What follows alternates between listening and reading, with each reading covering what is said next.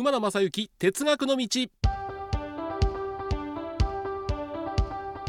皆さんこんにちは。NBS アナウンサー馬野正幸です。馬野正幸哲学の道92回目を迎えました。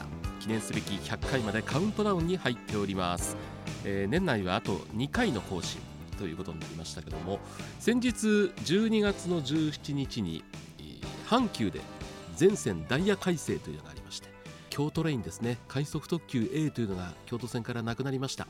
皆さんにもお伝えしてますけども12月の11日の最終運転の日に京都まで往復してきました。座れました。ものすごい人でした。一人で行くのは何なん